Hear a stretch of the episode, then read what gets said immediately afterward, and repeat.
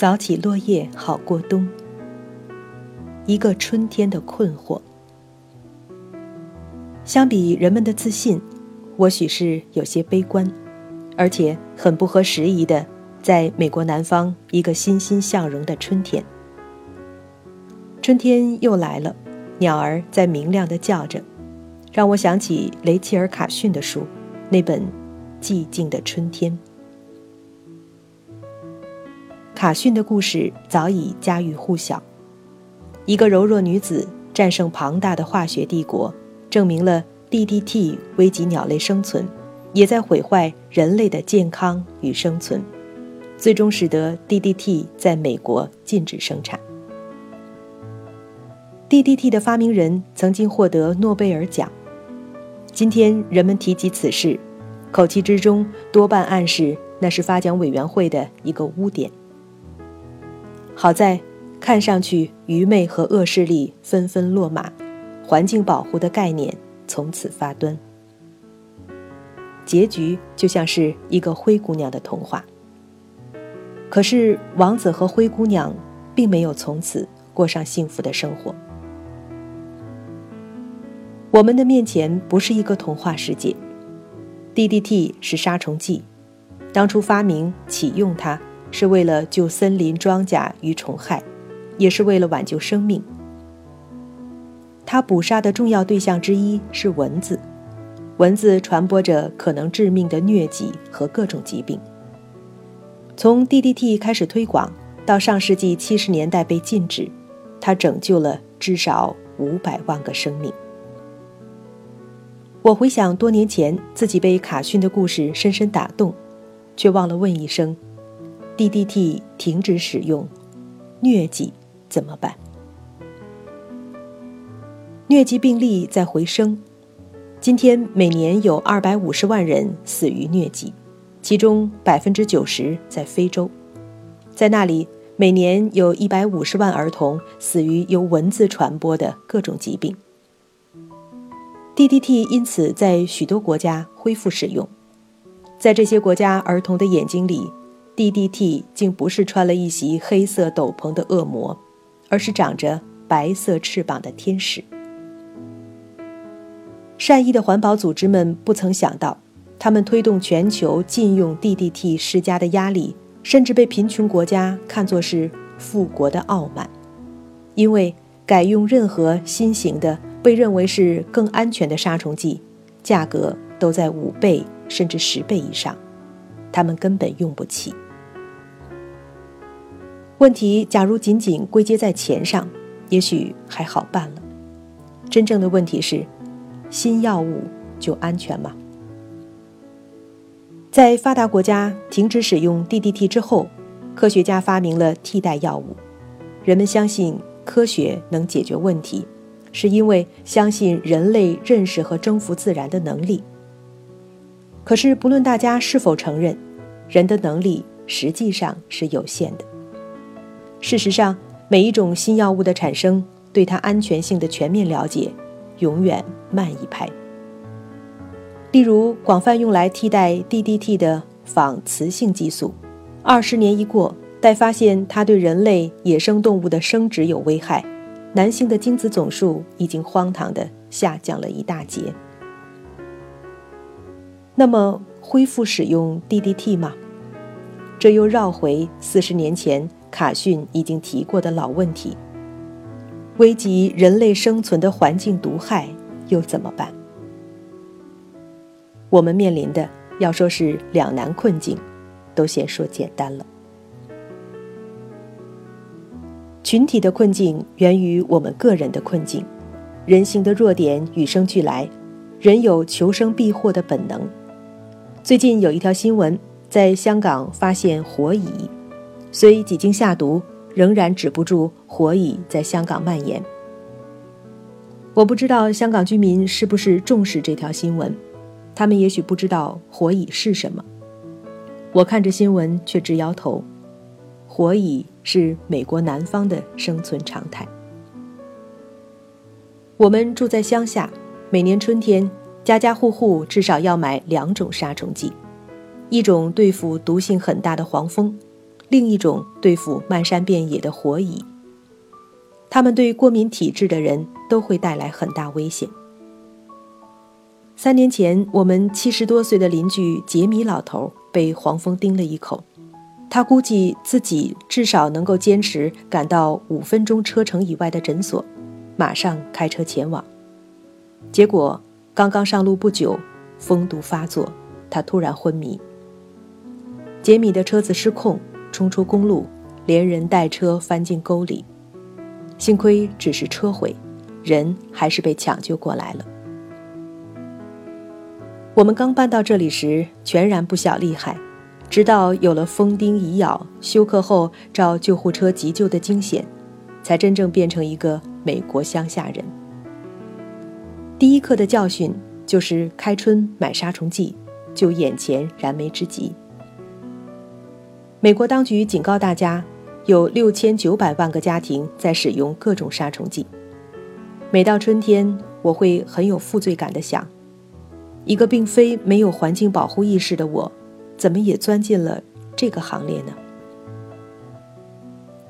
这样的困境难以挣脱。杀虫剂只是环境问题的九牛一毛，而人性的弱点远不止于求生。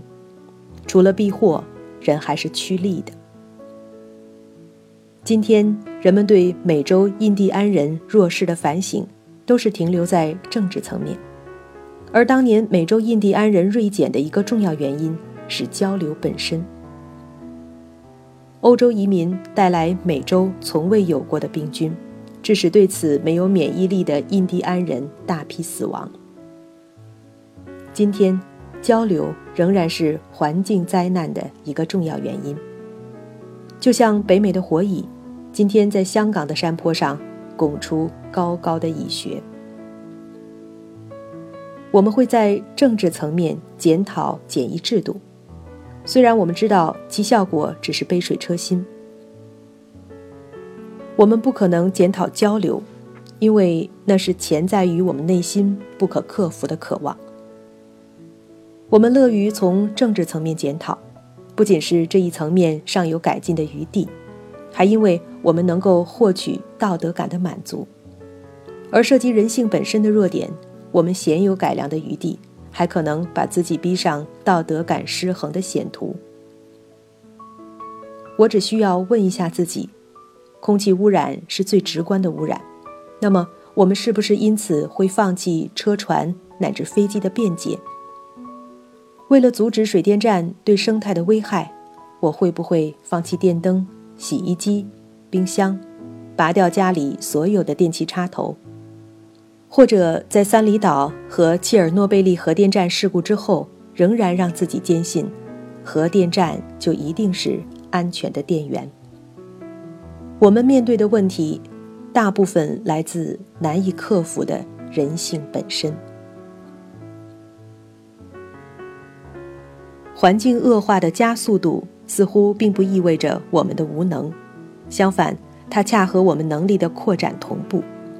最突出的是技术。假如套一句俗话，技术是在突飞猛进，更新的速度还分分秒秒的在加快。与生俱来，人有创造的欲望，人有攀登高峰的欲望，有更快、更高、更强的欲望。也有更便利、更舒适的欲望，那么究竟在跨出哪一步之后，就会失去了分寸？尽管不断有人呼吁要人们有所克制，但人性的优点和弱点，有时只是一个硬币的两面。人所创造的善果、恶果，也往往齐头并进，无力弃恶而仅仅扬善。原来分散的。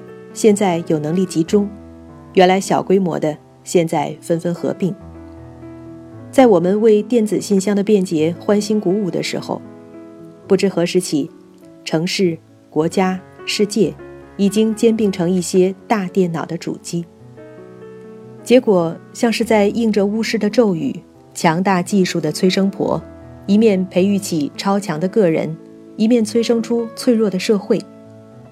几个人花一千美元买机票，就可以发动一场造成人员、经济损失都超越珍珠港事件的战争。